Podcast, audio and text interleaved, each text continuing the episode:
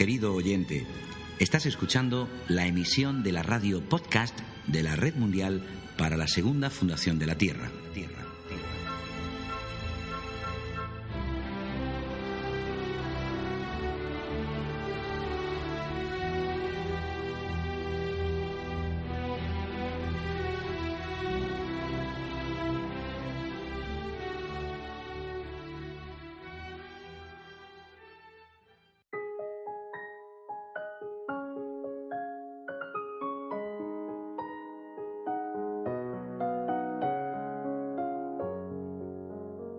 El temor desarrolla un magnetismo pernicioso que atrae al objeto indeseado, de igual manera que un imán atrae un trozo de hierro, y de esta forma aumenta nuestro sufrimiento. El miedo intensifica y centuplica nuestro dolor físico y la agonía mental. Ocasiona trastornos en el corazón, el sistema nervioso y el cerebro.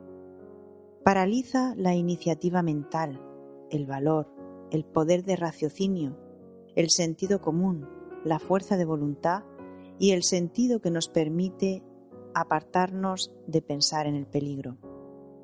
El temor contamina la poderosa imaginación y el sentimiento, y puede así influir en la mente subconsciente, de tal forma que aniquile por completo el esfuerzo voluntario de la mente consciente.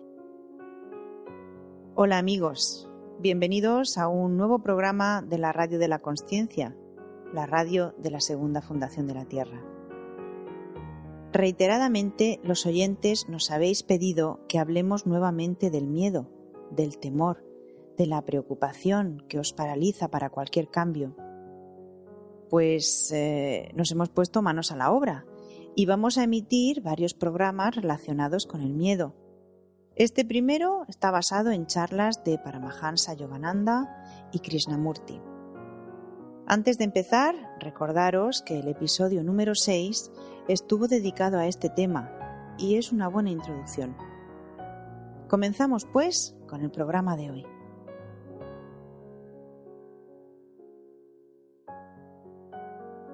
Os recordamos que la Segunda Fundación es una institución sin ánimo de lucro que no pide dinero a ninguna persona y respeta la opinión y el ritmo de cada una de las personas que colaboran con ella.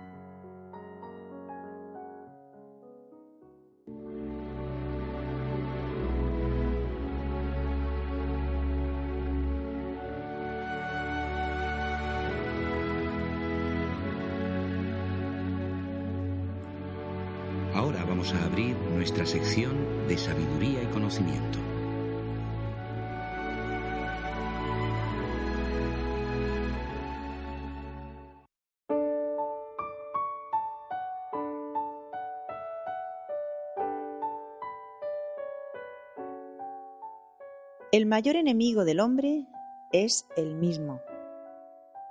Para hablar del miedo hay que empezar por hablar de la naturaleza humana. Paramahansa Yogananda nos dice, el hombre ignora cómo protegerse de su propia conducta errada y de sus malos hábitos y por eso es su mayor enemigo. El ser humano debería temerse a sí mismo cuando obra equivocadamente, más de lo que teme a sus enemigos personales o internacionales, a los gérmenes, a las bombas o a cualquier otro tipo de amenaza. El permanecer en la ignorancia de tu naturaleza divina y dejarte avasallar por los malos hábitos es convertirte en tu propio enemigo. La mejor forma de triunfar en la aventura de la vida es haciéndote amigo de ti mismo.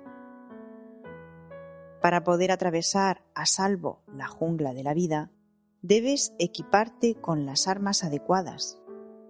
El hombre sabio que se encuentra armado contra todo tipo de ataque, contra la enfermedad, contra el destino y el karma, contra todo pensamiento y hábito errado, se convierte en el héroe de esta aventura.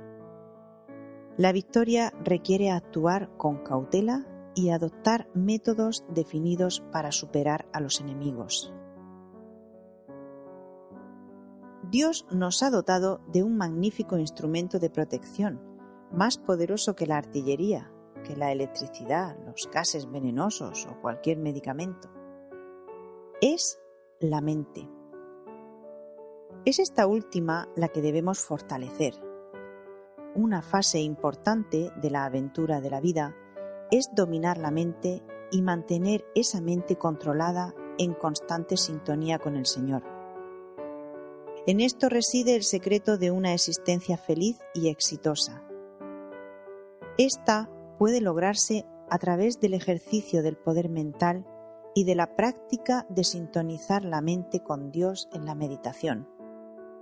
La forma más fácil para superar las enfermedades, las decepciones y los desastres es mantenerse constantemente en sintonía con el Señor.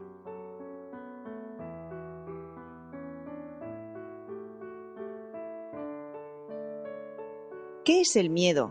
El temor. El temor le fue dado al hombre como una especie de alarma para ayudarle a evitar el dolor, pero no para cultivarlo o hacer mal uso de él. El miedo exagerado debilita nuestros esfuerzos por alejar las dificultades.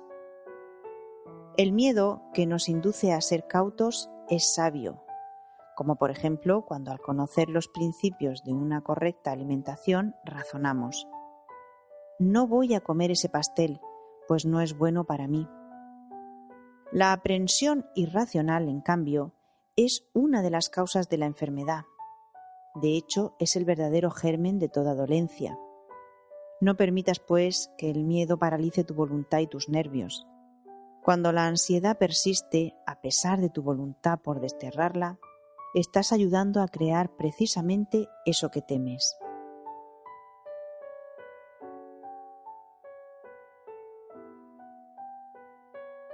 ¿Y de dónde viene el miedo? Pues según Yogananda, el miedo proviene del corazón. Si alguna vez te agobia el temor a una enfermedad o a un accidente, inhala y exhala profunda, lenta y rítmicamente varias veces, relajándote con cada exhalación. Esta práctica ayuda a normalizar la circulación. Si tu corazón está realmente tranquilo, no podrás sentir ningún miedo. El sentimiento de aprensión se despierta en el corazón como consecuencia de la conciencia del sufrimiento. Y por consiguiente el temor depende de una experiencia previa. Así, por ejemplo, puede haber ocurrido que alguna vez hayas sufrido una caída, fracturándote una pierna, y a partir de entonces aprendiste a temer la repetición de esa experiencia. Cuando abrigas una aprensión semejante, tu voluntad y tus nervios se paralizan y aumentas las posibilidades de que efectivamente te caigas de nuevo y te rompas una pierna. Más aún cuando tu corazón está paralizado por el miedo, disminuye la vitalidad del organismo, lo cual ofrece a los gérmenes que provocan enfermedades la oportunidad de invadirlo. Así pues, sé precavido, pero no temeroso.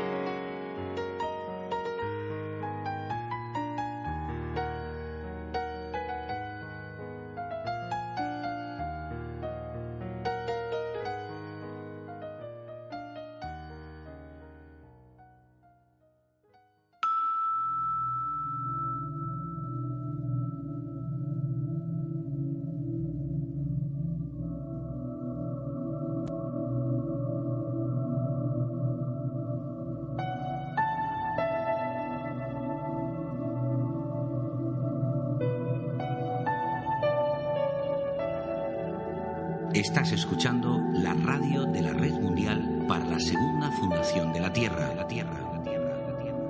www.lasegundafundación.com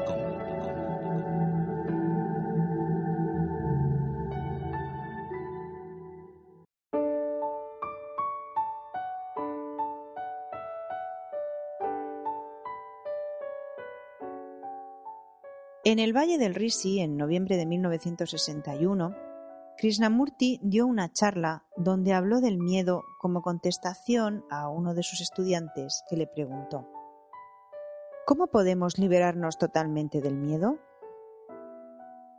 A lo que Krishnamurti le respondió Ante todo, debes saber lo que es el miedo. Si uno conoce a su esposa, al esposo, a los padres, a la sociedad, no tiene miedo. Conocer algo de manera completa libera la mente del miedo. Entonces, ¿cómo investigará el miedo? ¿Siente temor de la opinión pública, entendiendo por opinión pública lo que pueden pensar sus amigos? La mayoría de nosotros, sobre todo mientras somos jóvenes, queremos parecernos a los demás, vestir y hablar como ellos. Ni siquiera queremos ser un poquito diferentes porque ser diferentes significa no conformarse, no aceptar el modelo establecido. Cuando empieza a cuestionar el modelo, aparece el miedo. Ese es el momento de investigarlo, de examinarlo. No diga usted, tengo miedo y escape. Obsérvelo, afróntelo, averigüe por qué está atemorizado. Supongamos que estoy atemorizado por mi vecino, por mi esposa, por mi Dios o por mi país. ¿Qué es el temor? ¿Es real o está tan solo en el pensamiento, en el tiempo? Pondré un ejemplo, nos dice Krishnamurti. Todos vamos a morir un día u otro. La muerte es inevitable para todos nosotros, y el pensar en la muerte es lo que origina el temor. Pensar en algo que uno desconoce genera temor. Pero si eso sucediera ahora, si la muerte estuviera ante mí en este instante y ahora tuviera que morir, en ese momento no habría temor. ¿Comprende? El pensamiento por medio del tiempo crea el temor, pero si algo sucede de forma inmediata, no hay temor, porque no da tiempo a pensar. Si voy a morir en el próximo segundo, tengo que afrontarlo. Pero si me dan una hora de margen, empezaré a decir, ah, mi propiedad, mis hijos, mi país. No he terminado mi libro. Me pondré nervioso y empezaré a sentir miedo. De modo que el temor siempre forma parte del tiempo, porque el tiempo es pensamiento. Para eliminar el temor uno debe considerar el pensamiento como parte del tiempo y entonces investigar todo este proceso del pensar. Tengo miedo de mis padres, de la sociedad, de lo que ellos puedan decir de mí mañana o dentro de diez días. Y cuando pienso lo que podría sucederme, todo eso proyecta el temor. Por tanto, puedo decir, voy a observar este temor ahora, no dentro de diez días. O sea, puedo afrontar ahora aquello que están diciendo de mí, observarlo y en el caso de que ellos estuvieran en lo cierto, aceptarlo. Y si estuvieran equivocados, también aceptarlo. Sea un caso u otro, ¿por qué no pueden estar ellos equivocados o tener razón? ¿Por qué he de tener miedo? De modo que escucharé al profesor para aprender, pero no estaré atemorizado. Así pues, cuando me enfrento al temor, éste desaparece. Pero para enfrentarme al temor tengo que investigar, lo cual es un proceso bastante complejo, porque en él está implicada la cuestión del tiempo. Como ya saben, hay dos clases de tiempo. Está el tiempo del reloj el próximo minuto, esta noche, pasado mañana, y existe otra clase de tiempo que es creado por la psique interna de uno, por el pensamiento, que dice, seré un gran hombre, tendré un empleo, iré a Europa. Ese es el futuro psicológico en el tiempo y en el espacio. Ahora bien, comprender el tiempo cronológico del reloj y comprender el tiempo como pensamiento e ir más allá de ambos es estar realmente libre de temor.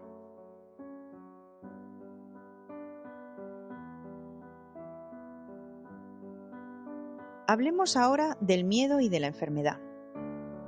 ¿Quién no le teme a las enfermedades? El temor a la enfermedad es, en verdad, lo que la precipita. El pensamiento mismo de la enfermedad la atrae hacia nosotros. Si constantemente tememos resfriarnos, seremos más propensos a los resfriados. No importa lo que hagamos para evitarlos, es poco prudente, por otra parte, frecuentar más de lo necesario y lo estrictamente razonable la compañía de personas que hablan constantemente de sus dolencias y debilidades, así como de las ajenas. El hecho de concentrarse en esos temas podría sembrar semillas de aprensión en tu mente. Quienes temen sucumbir a la tuberculosis, al cáncer o a las enfermedades cardíacas deben desterrar tales temores, pues de lo contrario podrían atraer las condiciones temidas. Aquellos que ya han contraído una enfermedad o cuyo estado de salud es muy frágil, necesitan vivir en un ambiente que sea lo más agradable posible, rodeado de personas de carácter firme y positivo, que lo alienten a cultivar pensamientos y sentimientos positivos.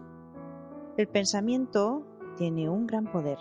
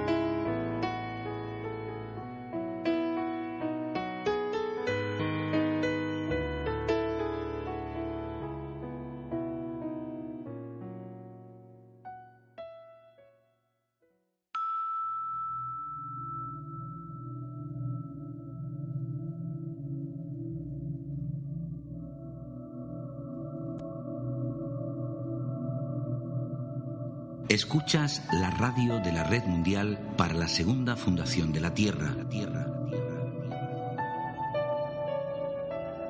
Si quieres colaborar con este movimiento o aportar información, contacta con nosotros a través de radio arroba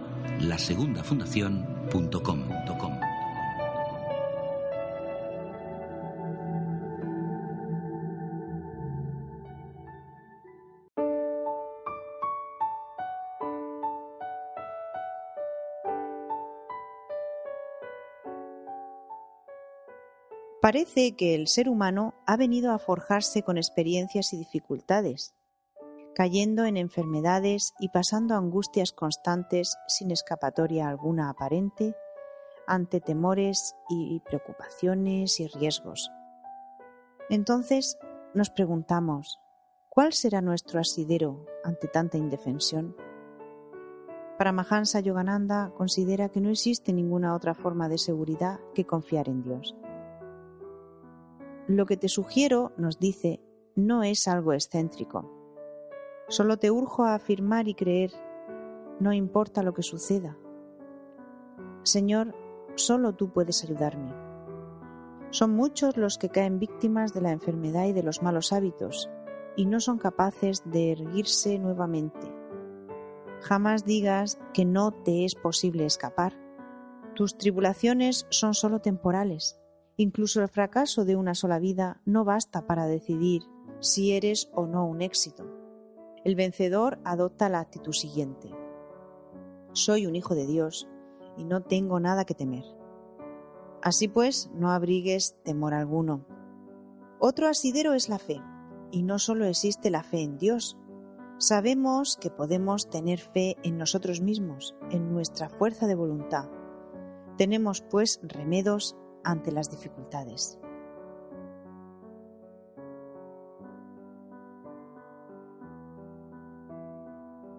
Pero además de confiar en Dios, tenemos que trabajar nuestra naturaleza para que pueda combatir el miedo. Vamos a ver cómo hacerlo.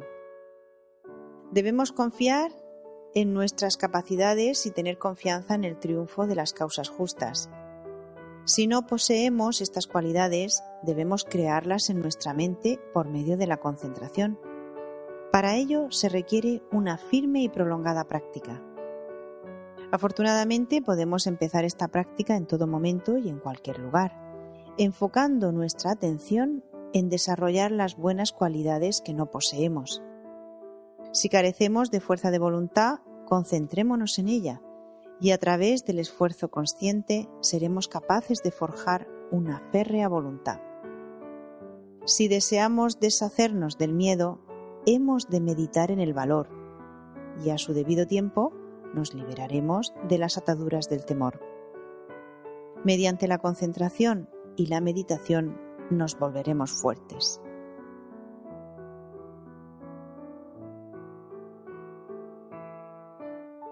Necesitamos talismanes a los que aferrarnos, ya sean oraciones o cualquier cosa, quizás un objeto, que nos dé el valor necesario para combatir el miedo y mirarlo de frente, para que deje de importunarnos. Siempre tenemos una salida al miedo, pero hay que trabajarla.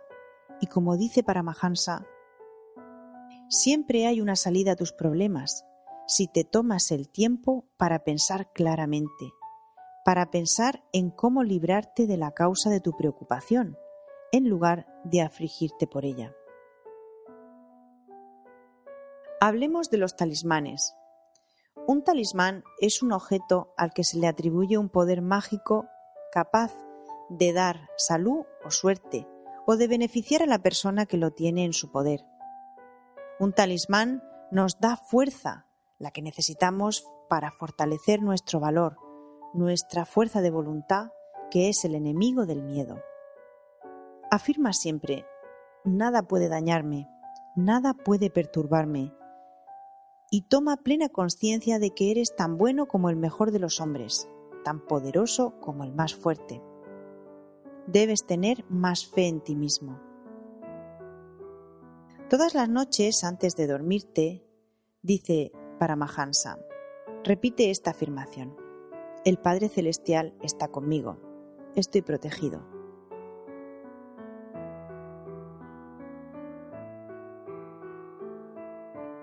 Vamos a hablar de la mente. La mente es una gran aliada en la lucha contra el miedo, pero también se puede convertir en un enemigo. Veamos si la usamos en nuestro favor. Necesitamos una mente en calma y eso se consigue con concentración o con meditación. Medita hasta lograr un estado de serenidad. Luego, enfoca tu mente en la causa de tus contratiempos y reza intensamente buscando la ayuda de Dios.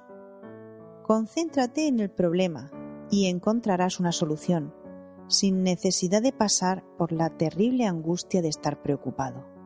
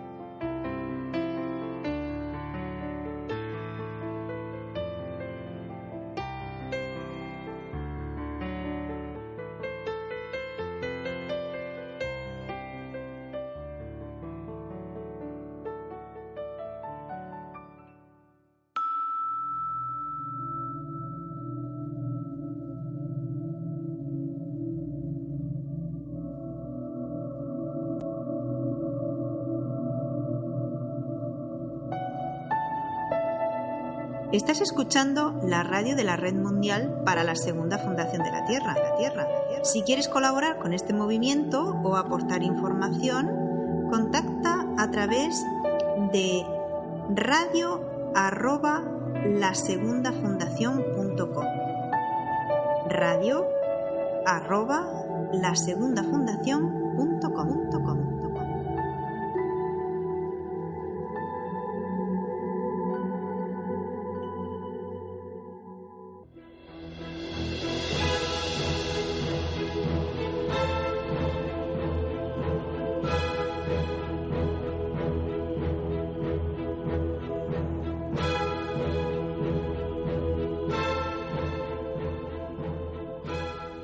Y bien amigos, ya hemos terminado el programa de hoy. Recordaros tres frases. Hay que ser precavido, pero no temeroso. Mediante la concentración y la meditación nos volvemos fuertes. Y no olvidéis que el temor no puede entrar en un corazón que está en calma. Un saludo y hasta un nuevo programa.